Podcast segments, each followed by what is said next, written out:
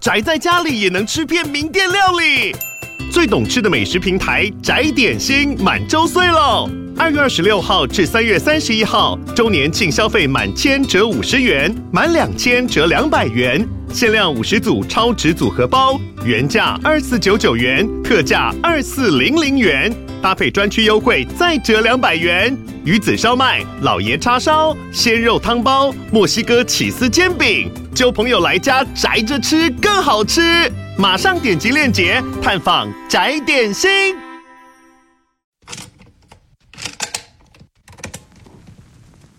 Hello，欢迎收听《他说犯罪》，我是 Lily。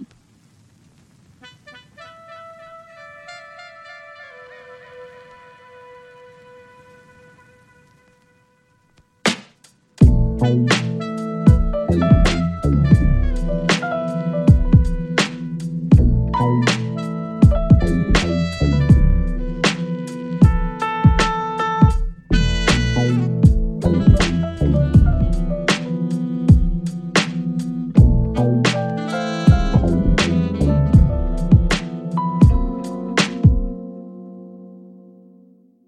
一集我们接续上集来讲哈利波波在家门口被绑架的失踪案。那前一集我有提到哈利失踪案当天早上发生的状况，以及他的哥哥 Clint Bobo 是这一起案件中最接近案发现场的目击证人。除此之外，我也有提到当时调查单位在调查期间掌握到的所有嫌疑人以及他们各自可疑的原因。最后才有跟大家说，为什么检察官和调查单位都认为 Zach Adams 是这一起案件中的凶手之一，还有后续他被起诉跟开庭的状况。那记得还没有听上集的听众们，要先听完上集再来听这一集，才会比较清楚。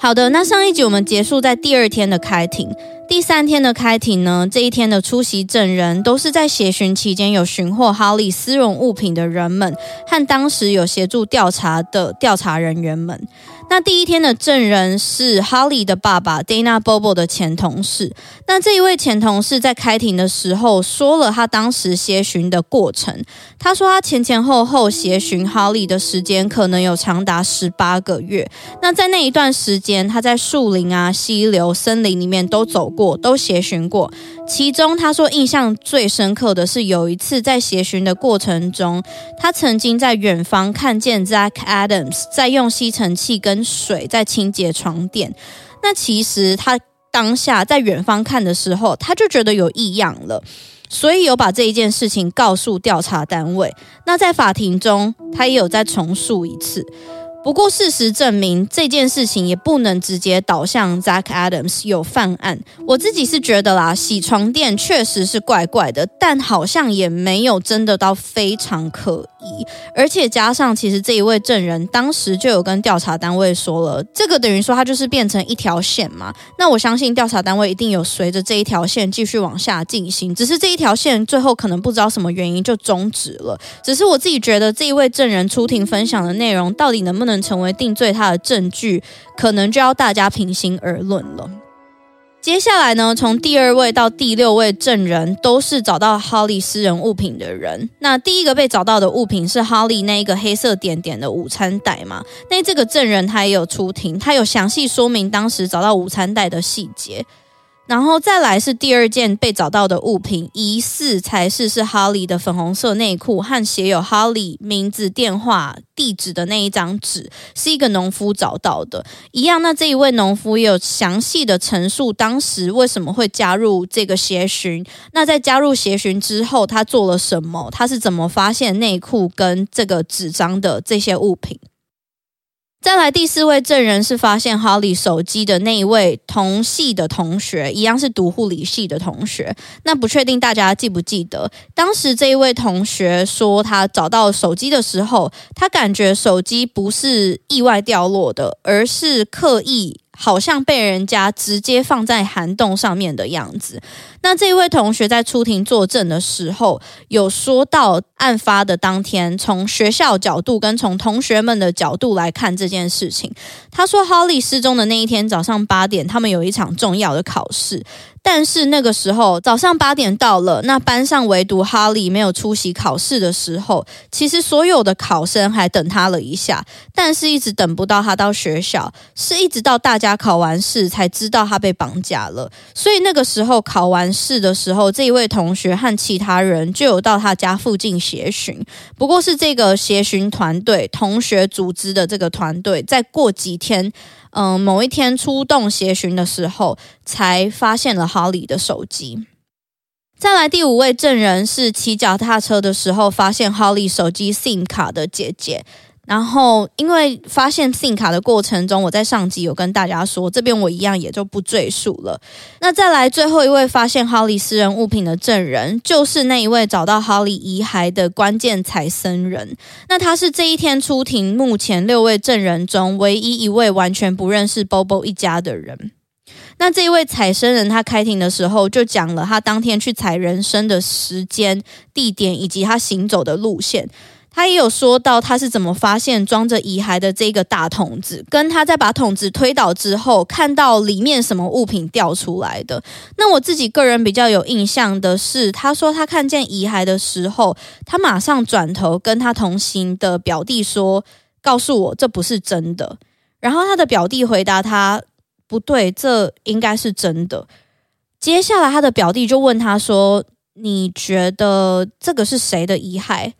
这位采生人说，他当下虽然不确定，但他心里就有一种觉得这就是哈利的感觉。那这边我也想要特别分享的是，无论是他后续在这一天的法庭上重新陈述，又或是他在发现遗骸当下，以及有一些新闻媒体采访他的时候，每一次他提到他寻获哈利的遗体的时候，他的情绪都是非常激动的，甚至有一度哽咽的。那在这一次出庭。他是说完当时他找到遗体，然后联络警察，警察到现场之后，他就结束了。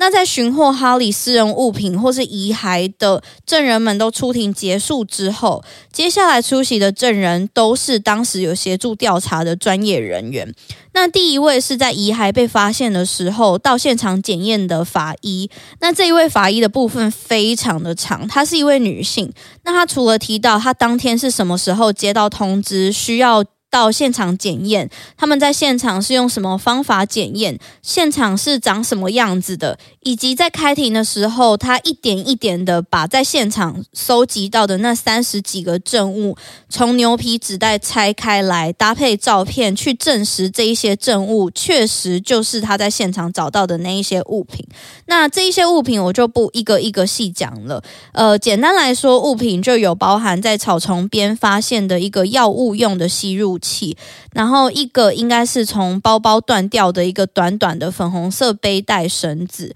再来是有几支笔和一个随身碟，还有铅笔盒，以及一个已经残破不堪的粉红色侧背包，还有一个用来绑头发的橡皮圈，一台相机，一个有字母 H 的钥匙圈，可以联想有点像是哈利的英文名字 H 开头的意思。然后以及一小块粉红色的布，一个耳环，以及一个戒指，还有一些人类的遗骸，像是肋骨、头骨、牙齿等等的。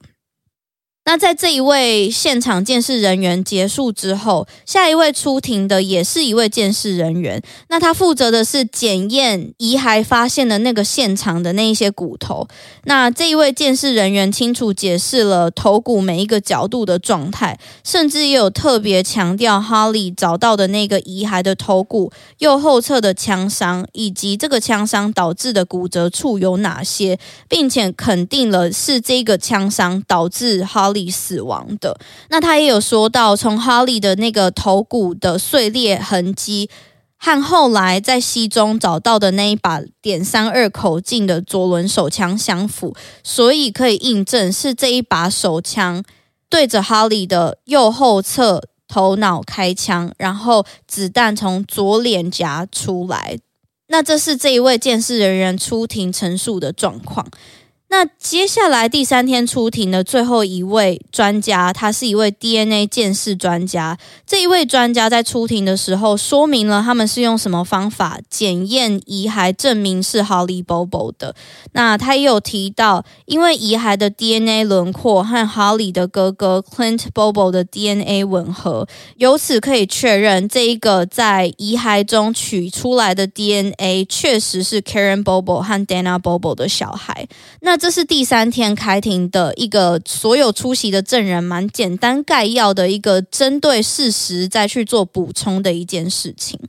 接下来我们就进入到第四天法庭。那第四天的法庭迎来了关键的证人，也是所谓的这个明星证人。也有在这一起案件中被起诉的其中一位被告 Jason Autry，但是因为他答应替这一起案件作证，所以就获得了豁免权。那这个豁免权，我有一点不太确定范围到哪里，但我印象中他得到的豁免权应该是针对案件细节部分豁免，而并非直接被处罪。等于说他得到的这个豁免权，让他可以针对案件细节去做。呃，很仔细的陈述，甚至他讲出来的内容可能会呃对他不利，但因为他得到这个豁免权，所以他不会被起诉。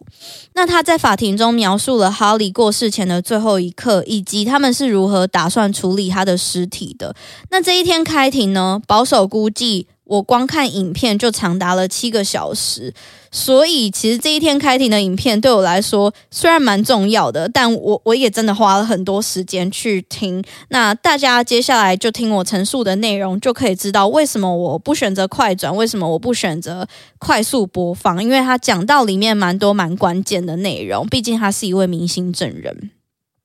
那在 Jason Autry 出庭作证的一刚开始，检察官就问他说：“你今天在这里作证的目的是什么？”他回答：“leniency，也就是要得到法官的宽恕，或是陪审团的宽恕。”接着他就说了案发当天到底发生什么事情。他说，案发当天他在早上六点多起床，接着他的女朋友准备出门上班。那在他女朋友要去上班的路上，就有顺路载他到附近他停车的地方。那在这之后，他就有打电话给 Shane Austin 和 Zach Adams，想要问他们有没有毒品，毕竟他当时毒瘾还蛮重的。但是这两个人都没有接电话，是最后到大概早上八点四十分的时候，他才跟 Zach Adams 联络上。那在电话里面，Zach Adams 说：“诶，我在忙，我等等回拨电话给你。”然后后来 Zach Adams 回拨电话之后，他才跟 Jason Autry 说：“诶，我需要你的帮忙。”然后 Jason Autry 在接到这个电话的时候，想说要帮什么忙？应该嗯是跟毒品有关的忙吧。好啊，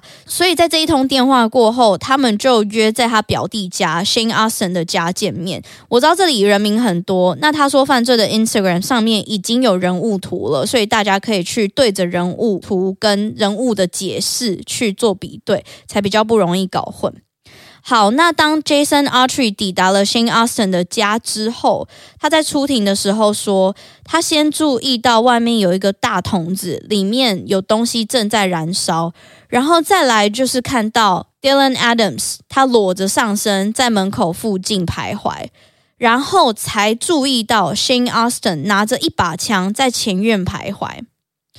那在之后，他就看到 Zach Adams 是站在自己白色卡车旁边。这里大家可能要发挥一点想象力哦，大家可以想象一下，像是美国那种很大的大平房，然后我把车开进前院，我第一个先注意到的东西是前院有一个桶子，里面正在烧东西，这个其实也不是很常发生。然后再来就是看到有一个裸着上身的人在门口附近站着，再来才看到一个人，他拿着枪在前院徘徊。然后还有一个人是站在自己的卡车旁边，有点像是用身体撑着那样子。那当 Jason Archer 到了现场之后，他就跑去跟 Shane Austin 拿了毒品，然后回到车子里面施打完之后，大约十分钟过后，他才回到屋子里面。然后原本打电话跟他说要见面的那个 Zach Adams 对他说的第一句话是：“诶，我需要你来埋葬这一具遗体。”那时候，原本 Jason Autry 听到说，诶，这一具遗体，他还以为是跟 Zach Adams 有毒品交易纠纷的另外一名男性，毕竟他们看他不爽很久了。但是他讲出这一名男性的名字之后，却被 Zach Adams 纠正说：“诶，没有那一具遗体是 Holly Bobo 的。”那在出庭当时。Jason Archer 有补充说，那个时候我根本不认识 Holly，但是我有看到关于他失踪的新闻。那在这边，他也有描述了一下，他说在当时 Zack Adams 说需要他帮忙来埋葬这一具遗体的时候，他有往 Holly 的那个方向看一下。他说 Holly 的遗体是被一条毯子裹着的。那后来他也有答应要帮 Zack Adams 处理这具遗体。但是他跟 Zach Adams 说：“我不想要开我自己的车去，所以我跟你约在附近的一个教会碰面。”后来他也把他自己的车子开到那边，然后停在那里，上了 Zach Adams 的车，才准备两个人才要一起去埋葬遗体。那在路上，他们要开到弃尸地点的时候，Jason Archer 就问 Zach Adams 说：“诶，我们是不是根本没有铲子跟其他工具可以挖洞？”然后 Zach Adams 说：“诶，对啊。”所以 Jason Archer 就说：“哦，那我提议，干脆你先把他的内脏器官都拿出来，再丢进湖里，这样子也不用弃尸了，因为这样子你的器官在腐坏的时候就不会产生气体，这样子遗体就不会浮起来了，所以我们就可以直接把它丢进湖里面。”那讲到这里的时候，Jason Archer 有补充，他说：“我那时候会这样子提议，是因为我当时是在河边长大的，所以我从小到大看了很多死掉浮起来的鱼，我知道他们会浮起来，是因为他们的内脏产生了。”气体，所以我是这样子提议的。那后来两个人就这样开车开开开开开，开到了田纳西河要去弃尸的时候，Jason Archer 也有在当庭详述了他们是如何找到弃尸地点的。那 Jason Archer 说，当他们两个人，他和 Zach Adams 抵达那边的时候，他先下车走到后车厢，抓住了 Holly 的遗体的上半身。那 Zach Adams 则是要把卡车门放下来，这样子他们两个人要拖这个遗体才会比较简单、比较轻松，所以他们就一人抓着一边，把哈利放到地上。Jason Archer 才发现哈利的脚还在移动，他还活着，而且他也听到了哈利发出声音。他那时候转头就马上跟 Zach Adams 说：“诶，他还活着。”然后他也跟 Zach Adams 说，他可能也听到我们两个的对话，或是知道我们两个叫什么名字了。在这之后，Zach Adams 就拿出了一把左轮手枪。Jason Archer 看到他做了这个举动之后，他惊叹了一声，然后跑去环顾四周，很害怕有人看到他们正在要做这个举动。在这之后，他就听到了一声枪响。讲到这里，Jason Archer 在开庭的时候，他形容。明明 Zach Adams 死开了一枪，但是在田纳西河附近产生的回音，就听起来好像开了很多枪。然后在这个回音在空间里面回荡了一阵子之后，又回到了一片寂静。在这里，Jason Archer 说，他当下很快就听到有一艘船准备靠近的马达声音，所以他们就马上赶快把哈利的遗体装回车上，然后离开现场。Jason Archer 说，他当时有注意到毯子上有多出了一个像葡萄柚大小的血迹。在这之后，他回到车上，他才有一点吓到了，然后跟 Zach Adams 说：“诶，我必须要回去牵我的车，我要去跟我女朋友见面，我们有约。”他们就分开了，所以他根本也没有跟 Zach Adams 去弃尸。那他说，在那一刻，他才知道他犯了多严重的错误，并且警惕自己要赶快远离这件事情，要跟这个人切割。那在他们回程，准备要去牵 Jason Archer 的车，回到那个教会的路上，Jason Archer 才问 Zach Adams 说，这一件事情是怎么发生的，Holly 是怎么死掉的？那 Zach Adams 才回答：哦，我是因为 Holly 的表姐才认识他的。他说哈利的表姐是在脱衣舞俱乐部工作的。那他表姐有曾经给他看过哈利的照片，然后提到说，诶，有一天我们三个人可以一起去发生性关系。而且他还有说，在那个时候，Zach Adams 有说哈利曾经去过他家。那后来在那一天原本说好要弃尸的那个时候，Jason Archer 其实也没有赶上和女朋友的午餐约会。所以他就传了讯息给女朋友说：“诶，我今天不会过去。”那在之后同一天下午两点十五分，他因为毒瘾发作，才又去找了 Zach Adams，然后又跟他要了一颗吗啡。不过不知道是什么原因，可能是因为 Zach Adams 身上也没有毒品，所以他们就提议说要去找他们的吗啡提供者 Victor Densmore。这个人其实在上集也有出现一下下，那我们今天在这一集也会多聊他一点。所以呢，Jason Autry 那时候跟 Zach Adams 联络上，要不到毒品之后，他就跑到了 Zach Adams 的家。结果他一抵达的时候，他就发现。这一群人，他们的朋友，全部的人都在外面，而且那个感觉气氛怪怪的。后来，他们全部一群人就上了 Dylan Adams 的车，说要去找这个吗啡提供者，这个吗啡来源 Victor Densmore。那当时 Victor Densmore 在小镇的一户人很好的太太家做整修工作，所以他们就一群人蹦蹦蹦跑到了那里。结果他们一到的时候，Shane Austin 跟 Zach Adams 就开始吵架，也就是他们其中两位朋友就开始吵架。那 Jason Autry 说，他们在吵架的内容中，他有听到 Shane Austin 跟 Zach Adams 说：“你不应该把他杀了的。”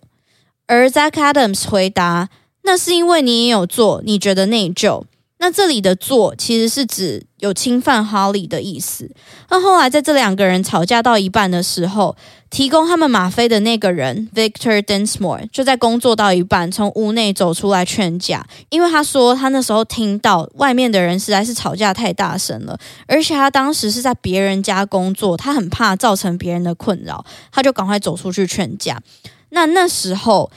这一群人遇到 Victor Densmore 的时候。当然，就是唯一的需求就是要跟他买吗啡，他们也跟他买了吗啡。这时候，Jason Autry 才在法庭中说到，他那一天其实有听到 Zach Adams 和 Victor Densmore 这个吗啡提供者说：“诶，我那一天早上有把我的车藏在你家，等等之类的话。”后来，他们这一群人就又回到 Zach Adams 的家了。那是在这件事情发生了两天过后，Jason Autry 才又跟 Zach Adams 见面。他说，Zach Adams 突然打电话给他，跟他约在一个地方见面。那这两个人见面之后，他们就一起吸毒。后来，Jason Archer 也随口问说：“诶，你上次叫我帮忙的那个女生怎么了？”Zach Adams 说：“哦，我把她的遗体丢弃在小镇一个叫做 Kelly Ridge 一个桥墩附近。”但是 Zach Adams 也马上说：“哦，这不是我跟你约见面的目的啦。我这次跟你约见面的目的是希望你可以杀了我弟弟 Dylan Adams，因为 Dylan 在 Holly 事件过后，他一天到晚都在提起这件事情，也就是 Holly 被谋杀这件事情。”等于说，Jason Autry 突然被送了这个请求，他就回答 Zach Adams 说：“诶，我会想想。”但这里他在法庭中，他没有讲得很细，他没有说他要想什么，是不知道在过了多久之后，Jason Autry 才回去找 Zach Adams 说：“诶，如果你现在还有需要我按照你的要求杀了你弟弟的话，还来得及吗？那我们当初谈的协议还是一样吗？”这里我不知道是什么协议，不过我猜可能是 Zach Adams 会给他很多钱或毒品怎样的吧。那 Zach Adams 就回答说：“嗯，还是一样，我们的协议还是一样。”所以 Jason Archery 在得到了一样的协议，几天过后，他就刻意找了一天 Dylan Adams 的祖父不在的那一天，约他去河边，一边钓鱼，一边喝酒，一边抽大麻。然后，Jason Autry 就在法庭上第一次说出了这个失败的计划。他说，他当天约 Dylan Adams 到田纳西河，然后打算在那边杀了他。但是，他们两个在聊天、抽大麻、喝酒的过程中，在河上遇到了一个认识 Dylan 祖父的一个朋友。那这个人呢，在经过的时候，还跟 Dylan 闲聊、打屁了一下。那 Jason Autry 说，其实，在那一刻，他就马上放弃了这一个杀戮行动，因为不管怎样，他都会被发现。而且，Jason Autry 还有说，在他知道 Zach Adams 跟他说 Holly 被弃尸的地点，也就是那个桥墩附近 Kelly Ridge 附近之后，他有一天还曾经想过要去 Kelly Ridge 那边看看。他说，他知道那边有两个池塘，也在当时 Holly 失踪没有多久过后。在附近看到那里有秃鹰，所以猜测可能弃尸地点就是那里了。但碍于 Jack Adams 说的那一片土地是一个私人土地，所以他实在太想去看看了。他当时还假装自己要去钓鱼，然后跑去敲了敲那一片私人土地的家庭，问说：“诶，请问一下，我可以在这边钓鱼吗？”假钓鱼之实行弃尸或是探勘弃尸之目的，但后来他在那一次行动中就被那个家庭拒绝了。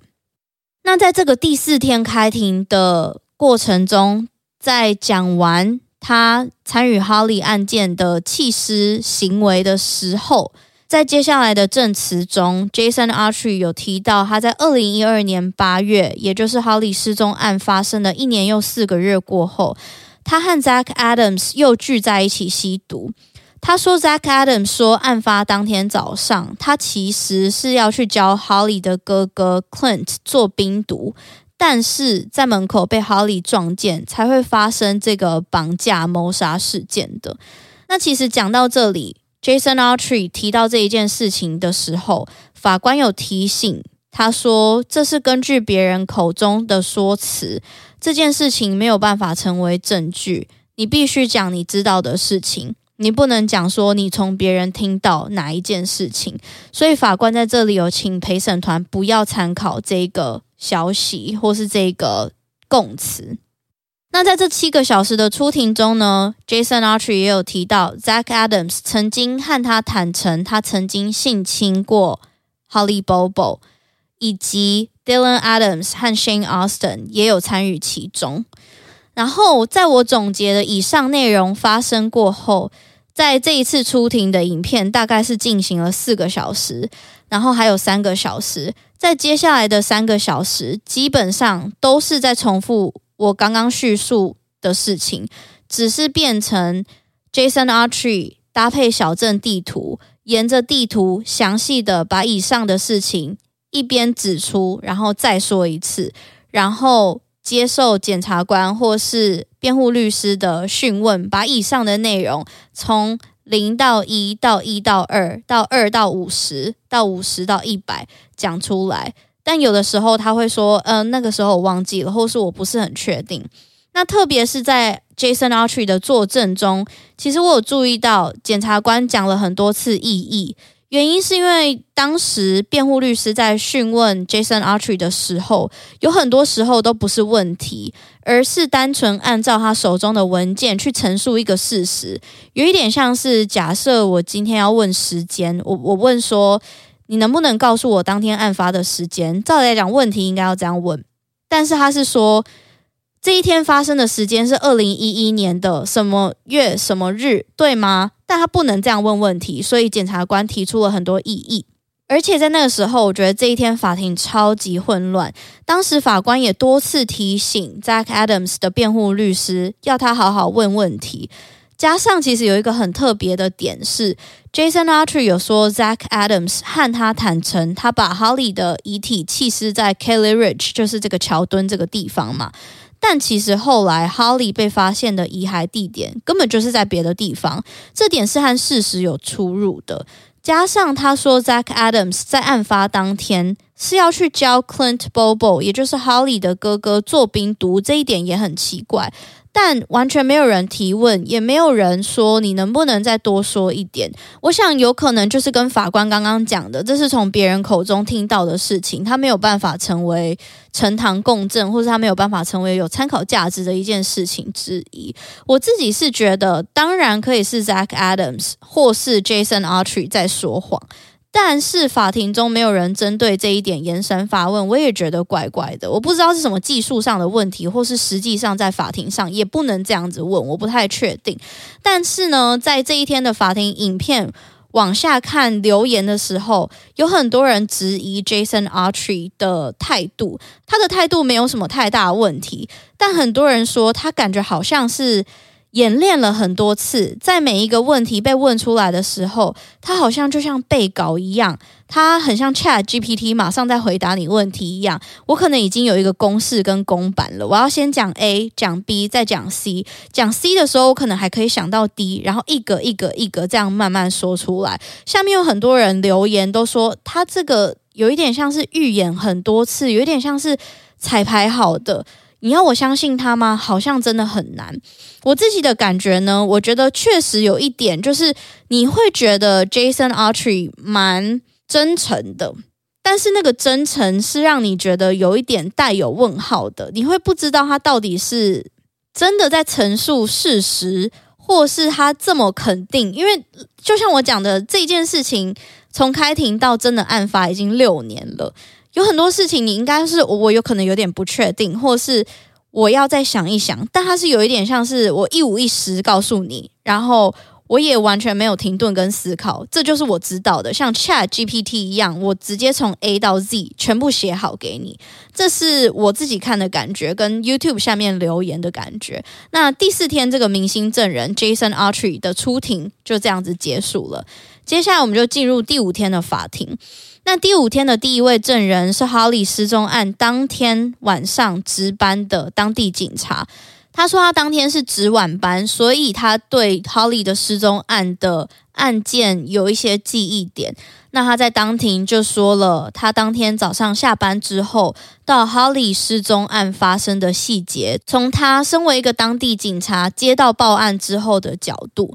那再来下一位证人呢？是 Holly 失踪当天帮 Shane Austin 安装电视台的技术员。那他一样也只是讲了当天发生什么事情，他是怎么安装这个电视台的，他注意到什么比较特别的事情吗？他就讲出当天这个对他来说稀松平常的工作日常。接下来下一位。证人呢是 Zach Adams 说弃尸的那个桥墩旁边住在那边的那个私人土地的居民，也就是 Jason Archery，刚刚去敲敲门问说我能不能在这里钓鱼的那个家庭。那这一位证人呢，在出庭的时候证实了 Jason Archery 确实有去他家问能不能去他家后院钓鱼。那这个证人说，他当时其实是马上就拒绝的，然后说了原因。他也有补充到说，哦，那时候想说，谁要来这边钓鱼也太怪了吧。然后加上 Holly 的失踪案才刚发生，一个陌生人要来我家钓鱼，我觉得很奇怪。我爸爸也不在家，因为他出外去协寻 Holly 了。所以我那时候是跟这个陌生人讲说，你可能要等我爸爸回来之后再来敲门问一次。那他说他这样子回答之后，Jason Archer 也有问他说，那你爸爸什么时候回来？他说：“哦，我爸爸在帮忙寻找哈利，可能要晚一点。”那这里证人呢说，他有注意到，当他提起哈利这个名字的时候，Jason Autry 的反应是在当下，他把双手抱在头顶后面，然后他觉得这个人的反应有一点奇怪。他当时其实就有马上把这件事情告诉警方了。那这是这一位居民，这一个证人他在当庭的陈述。接下来，下一位证人是 Jason Autry 的前女友。记不记得我刚刚有说，就是在 Zach Adams 要找 Jason Autry 一起去弃尸的时候，他一瞬间慌了，所以就说：“诶，我要赶快跟我女朋友去吃午餐，所以你要赶快载我回去牵车的那个女朋友。”那这个前女友呢，他就讲述了案发当天以他视角所看出去发生的事情，以及他和 Jason Autry 交往时候的两个人的互动。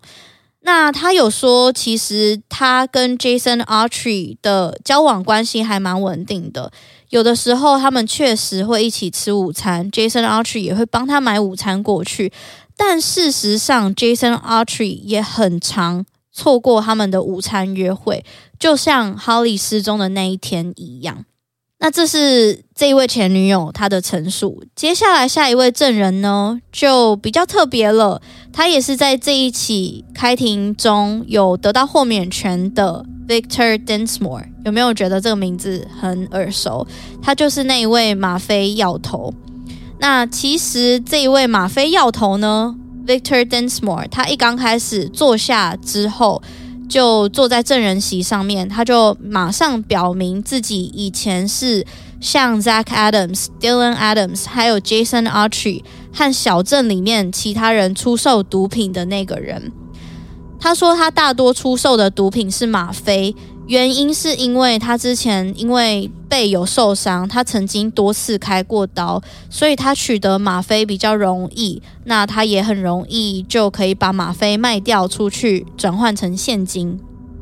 那这一位证人 Victor Densmore 他说了当天他在邻居家工作的时候发生的事情。他说他在工作到一半的时候，听到屋外有人在吵架。结果他一出去看，发现是 Shane Austin、Jason Autry 和 Zach Adams 去找他。他说他也记得那个时候 Shane Austin 和 Zach Adams 两个人在外面吵得很大声，但是和 Jason Autry 前面出庭的内容所说的不一样。Victor Densmore 说他不记得他后来有给 Jason Autry 吗啡，他也不记得像是 Jason Autry 说的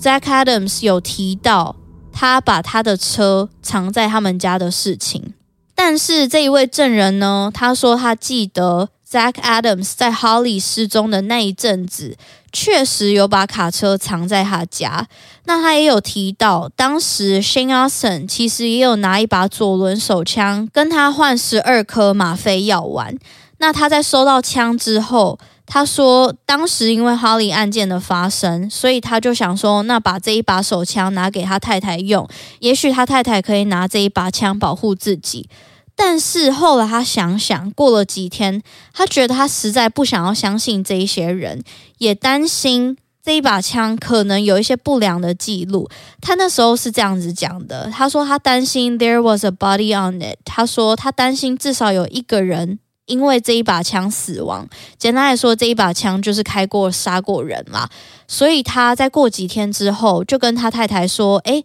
你最好把这一把枪丢弃，以免惹上麻烦。”所以他太太就听了他的话，就在他们搬到其他州之前，把这一把枪丢在小镇的溪里面。是一直到二零一六年这一起案件发生的五年过后。Victor Densmore 才跟州调查局坦诚，他们丢弃了这一把枪，以及跟州调查局坦诚，他们是在什么状况下获得这一把枪的。那最后，在他坦诚这一件事情发生之后，他也有协助当地的调查人员找到这一把被丢弃的枪。那在这一天的开庭中呢，我想要特别强调的是，Zach Adams 的辩护律师在讯问 Victor Densmore 的时候，有问了很多臆测性的问题，一样跟前一天 Jason Autry 出庭的时候有一点像。像他在问问题的时候，中间有无数次被检察官提出异议，甚至也被法官阻止。那我不太确定辩护律师他的目的是什么。但是可以感觉得到，他有刻意强调 Victor Densmore 之前曾经在二十三岁的时候涉及其他性侵案件。那在这里呢，他一样不是用问问题的方法去得到他想要的答案，而是直接陈述他已知的事实，然后变成一个肯定句，有点像是你能不能告诉我你二十三岁犯下的那一起性侵案是什么？但是也许他可以换成说。能不能跟我讲一下，你二十三岁曾经被起诉什么案件，发生了什么事？所以是因为这样子，检察官才提出很多次异议。那我在想，Zach Adams 的辩护律师刻意想要把这个他曾经犯下或是涉案的这个前科提出来，或是用这个方法提出来的原因，可能也是想要让陪审团觉得 Victor Densmore 他并不是一个可靠的人。但是这件事情呢，其实，在当庭，在这一天开庭的时候，让 Victor Densmore 很不满。他其实蛮不爽的。他说：“我觉得这个辩护律师想要刻意把我塑造成侵犯哈利的嫌犯，而且他的态度也还蛮差的。就是他虽然有回答问题，但是他就是有一副‘好啊，我看你还要再问什么啊’的那一种感觉。而且另外一个很帅的是 Zach Adams 的辩护律师。”也有在当庭提到 Victor Dinsmore 其实手上握有豁免权的这一件事情，然后在辩护律师提到这一件事情之后的下一秒，Victor Dinsmore 根本想都没有想，很快的就说：“我有说我不要啊，我根本不需要这个豁免权，好不好？他就是说你不要给我，我也没差。我是来这边作证的，我是来这边说实话的，我不会因为你给我豁免权，我就多说或少说。我觉得还蛮帅的。那这边我也想要特别跟大家分享的是，其实检察官在这好几个小时的讯问过程中，有问证人 Victor Dinsmore 说：“你为什么愿意出庭作证？”那其实，在被问完这个问题之后，你可以感觉得到证人 Victor Dinsmore 他的情绪有一点点激动，然后他在一阵情绪起伏过后，他就回答说。呃，因为我的儿子也是被谋杀离开的，我知道家属有多痛苦，所以我想要尽全力以任何方式来帮助 Bobo 一家破案。所以他其实有在法庭中讲出他最后在二零一六年协助寻获那一把左轮手枪，又或是愿意出庭的最主要的目的跟目标。那在这一天开庭呢，这个第五天的法庭的下一位证人是当初在调查期间掌握 Holly 被寻获的物品的那一位州调查探员出来作证。那他讲述了从 Holly 失踪的第一时间，他们是如何成立调查小组的，以及在调查小组成立之后，他们做了什么事情，包含调查案发现场、发布安博警报、调查 Holly 的手机定位、建立检查哨。联络联邦调查局、联络公路警察、公园警察等等的其他组织来协助调查，以及如何成立专案搜查小组和确立调查方向的。那他也有在当庭说明了。当初 Holly 的私人物品被寻获的时候的细节，以及后来 Holly 的遗骸被找到的细节，以及他也有坦承州调查局在案发早期的时候犯下了什么错误，导致这一起案件延宕了这么久才破案，等等等等的细节。这一位证人说，他们当时确实有调查今天被起诉的三位被告。但是同时，他们也有调查很多其他有嫌疑的人。他说，在案发初期的时候，当时他们其实听信了 Holly 还活着、还没有死亡、还被囚禁在地下室的这个谣言，又或是太专注在调查其中一位嫌疑人 Terry Britt 这个人，所以就没有好好去调查这三位被告的不在场证明，所以疏忽了很多事情。才会让案件一直到今天才破案。那在这里，这一位证人，这一位调查员呢，他用了一个英文俚语，他说：“The left hand doesn't know what the right hand is doing。”左手不知道右手在干嘛。我其实蛮喜欢这个英文俚语的，它的意思是在同一个单位里面，大家没有共同目标，导致影响的结果，也有一点像是，嗯，有点像是。伙伴不同心，或是伴侣之间关系不同心的这种感觉吧。那这一位调查人员在出庭作证的时候，也有在当庭承认说他们犯了错。那在他们意识到他们犯了错之后，其实他们也有很努力的在调查，最后才逮捕到案件真正的凶手。那在这里呢，其实这一位调查人员，这一位证人，他情绪有点激动。那在他出庭的时候，其实 Zach Adams 的辩护律师也有问他很多问题。其中一个我最有印象的问题是在案发四天过后，记不记得其实那位农夫在路上有找到疑似是 Holly 的女性的粉红色内裤？那其实是这一位证人被讯问的时候，他出庭作证的时候，是 Zach Adams 的辩护律师问到的时候，我才知道。其实那一件粉红色内裤上面并没有检测到哈里的 DNA，所以在当庭这一位调查人员也说，我们并没有办法认定它就是哈里的内裤，也没有办法排除它为哈里的内裤的可能性。所以我是在那一庭才知道，哦，我一直以来以为的那一条内裤就是属于哈里的，但事实上它不是。甚至这一位证人，这个调查员，他也有在当庭认同，有可能那并不是郝理的内裤。但是，我觉得也很神奇的是，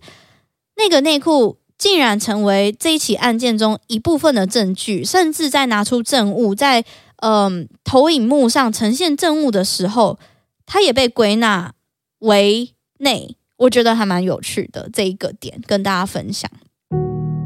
那另外这一位证人呢，他在出庭的时候，他也有用小镇的地图去标记了在搜查期间他找到或是其他民众找到哈利物品的位置，而其中他说到了有很多很多证物是包含在 Shane Austin 家附近找到的。包括那个写有名字、地址、电话的那个纸条，以及那一件我刚刚提到的可能是或不是 Holly 的那一件女性内裤。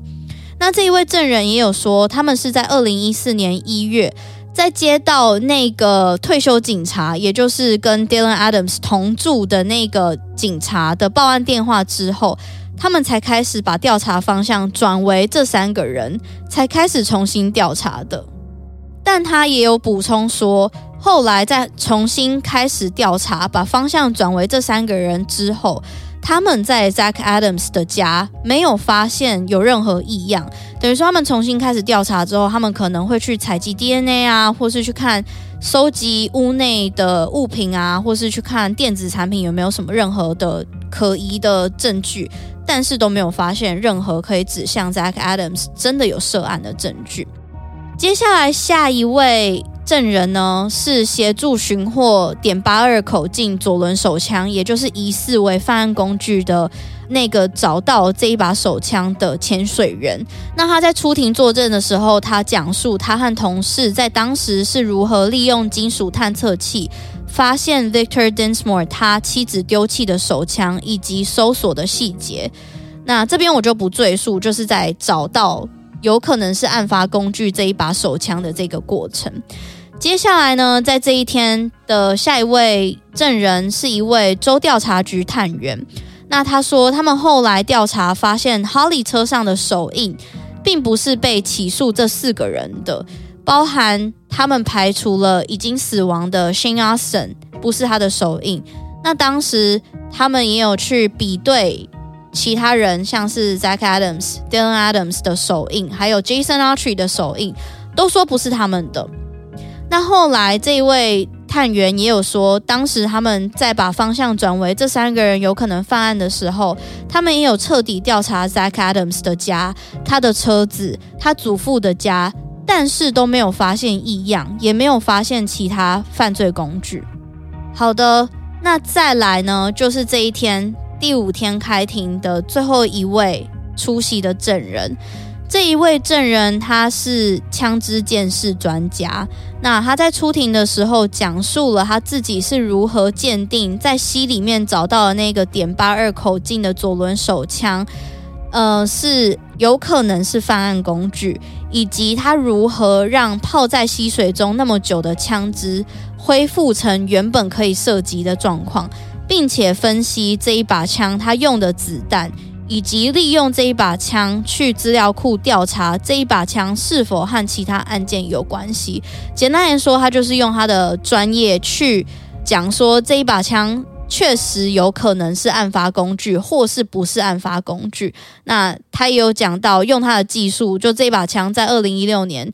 找到的，可是是在二零一一年或一二年被丢弃的，等于说他在溪里面可能。长达两到四年久，所以他就是有点像是重新把这一把枪复苏的这个过程。我那时候看这一段的时候，我觉得心里其实有一点痛苦，因为他讲了很多专有名词，然后你也没有直接跟我说他是犯案手枪，又或是不是，然后想说赶快告诉我。但后来这一天的开庭第五天的，就在这一位鉴识枪支的专家。呃，分享完他的见识过程之后，就落幕了。再来，我们就进入到第六天。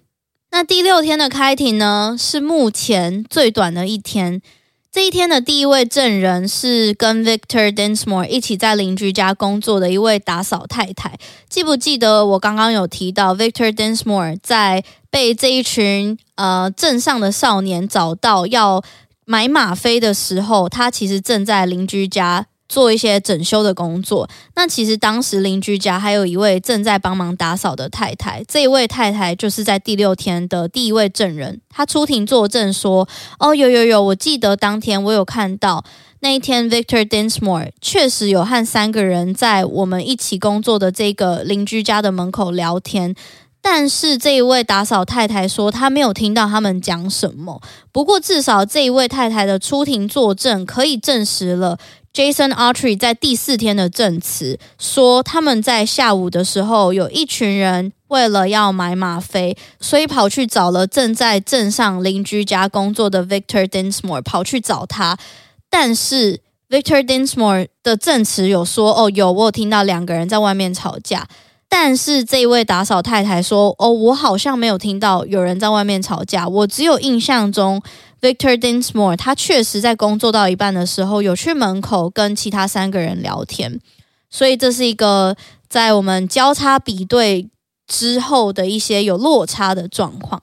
那再来呢，在第六天的法庭中的接下来一位证人，他是一位州调查局的探员。那他当时负责的是利用电话的发信位置跟基地台的连线地点来分析 Jason Archery、Zach Adams 还有 Holly Bobo 的电话通话记录以及塔台记录。那我自己觉得这是一个蛮关键的证据。毕竟，如果这几个人的路径轨迹在哈利失踪的当天早上是有重叠的话，那就有很高的可能性，Zach Adams 跟 Jason Autry 真的有犯案，又或是说他跟 Jason Autry 真的有去弃尸，或是 Jason Autry 说的证词可能有一点点可信度。那这边呢，我其实必须要从一个比较后面的角度跟大家说。在这一次开庭的整个过程中，手机定位检辩双方都有派出专家自己在各说各话。那我们先讲这一位专家，因为之后还有两三位专家在提到手机信号位置这一点。这一位专家呢，在第六天的第二位出庭的时候，他说他先花了很长的时间，说他是用什么技术去分析的。然后说，Holly 在被绑架的时候，在这一起案件中被起诉的四个人的手机其实都没有信号。没有信号的可能性是代表他手机可能是关机的，代表他真的可能没有用手机，又代表他可能当时没有人打电话来或传简讯来，所以你的手机没有侦测到讯号。又或是手机就在一个讯号很差的地方，所以他根本没有办法连接到基地台。那这一位证人呢，也有说到，他的调查是在早上七点四十二分的时候，Holly 用手机打了最后一通电话。那在那之后，透过 Holly 的手机号码来看，只有一堆来电，但没有接听的电话和打开的简讯。接着，在早上九点二十五分的时候，Holly 的手机传出了最后一个讯号。这个地方呢，是后来他的手机和 SIM 卡被发现的位置。那这一位证人另外也有说，Holly 的手机信号位置和 Zach Adams 的手机位置，在早上八点十九分的时候是连线在同一个区域的。那后来在早上九点四十二分到十点三十分之后，Jason Autry 的手机信号和 Zach Adams 的手机信号是有出现在田纳西河附近的基地台的，等于说手机信号到目前为止好像可以证实 Jason Autry 在第四天说的。他突然接到 Zach Adams 的电话，然后说需要他帮忙，然后这两个人一起跑到田纳西河去弃尸这件事情。那其实这一位证人呢，在这一天出庭的时候，也有证实了 Jason Autry 在第四天出庭的时候对于案发当天的作证，其中包含 Jason Autry 说他在上午八点五十分左右有接到 Zach Adams 的来电。那两个人在上午九点半到九点四十五分的时候抵达田纳西河，然后在那边待了一个小时左右就离开了。他说，他透过基地台跟电话信号位置的分析，是有办法证明这几件事情的发生的。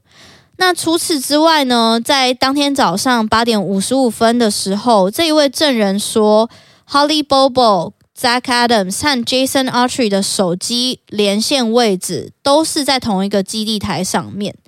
那听起来好像很合理，而且听起来好像真的可以佐证这三个人，或是 Jason Autry 跟 Zach Adams 真的有犯案或弃尸的可能性。但这边我想要提醒大家的是，因为是小镇，所以基地台非常的少。那基地台必须涵盖的基地范围就要非常的大。加上我刚刚有讲的，因为他们住的是小镇嘛，基地台非常的不密集，所以很容易重叠。大家有懂吗？就有一点像是假设台北市跟新北市的交界处的基地台数量非常少，假设哦，所以你在经过台北市跟新北市的这个交界的时候，这个定位就没有办法那么精准，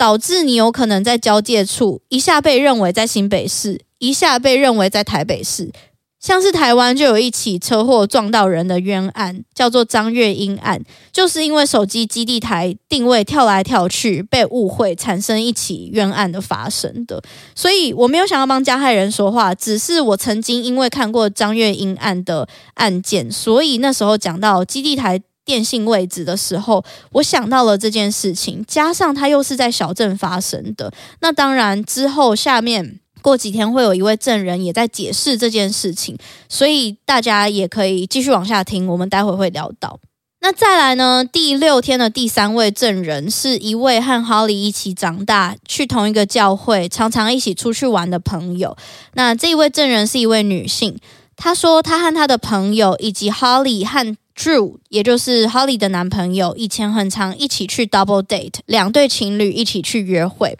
那那个时候。这一位证人说，在案发的四天前，四月九号，他们四个人一起去参加了当地一个很大的市集。那他有提到，那一天其实发生了一个不寻常的事件。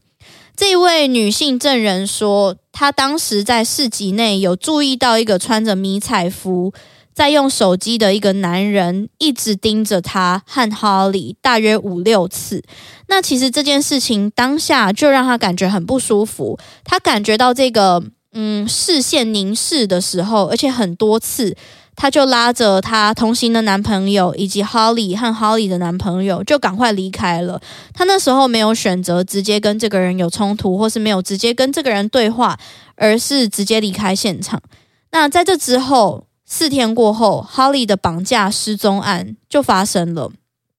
那后来，在 Holly 失踪案发生过后，其实 Holly 的妈妈 Karen 有去找到这一位 Holly 的好朋友，今天出席的这一位证人，请这一位证人提供当时在市集看到那个一直看他们的那个男人的长相。然后，这一位证人他其实也有到警局。去跟警察、跟专业人员分享他那时候看到这个人的长相，然后调查人员有在针对他的陈述，再由专业的绘图师画出一张图片。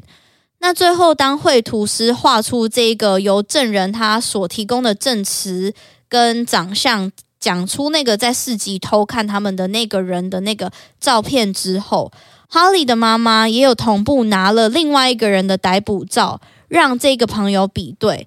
结果这位证人，这个 Holly 的好朋友，在看到这个绘图师画出来的照片以及这个逮捕照之后，就很肯定说，没错，这个就是我在市集看到的这个人，而这个人的照片就是 Sean Austin，就是在后来在佛罗里达饭店里面自杀的其中一位被告的照片。好的，那以上就是第六天的法庭的一个浓缩。接下来我们就要进入第七天，大家我们就快结束了，加油！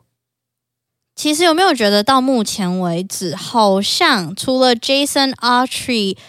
第四天开庭的内容，好像觉得有一点稳稳的之外，到目前为止好像都没有一个真的很关键的东西，然后让你觉得对，就是他了。有很多很模棱两可的东西，甚至是我知道你找了很多鉴识专家，又或是当时调查案件的人们。可是我有时候想想啊，你就是在当下没有办法调查出真的是这三个被告，而是让你找到这三个被告的是 Dylan Adams，因为他智能不足，或是因为身心状况而讲出来的这个供词。然后你们才转往这个方向的，然后才去调查他们，才说哦，对对对，都是你们，都是你们，然后才联想出一堆很像当天看到什么东西的这些证人。我自己就觉得，其实到这天为止，真的就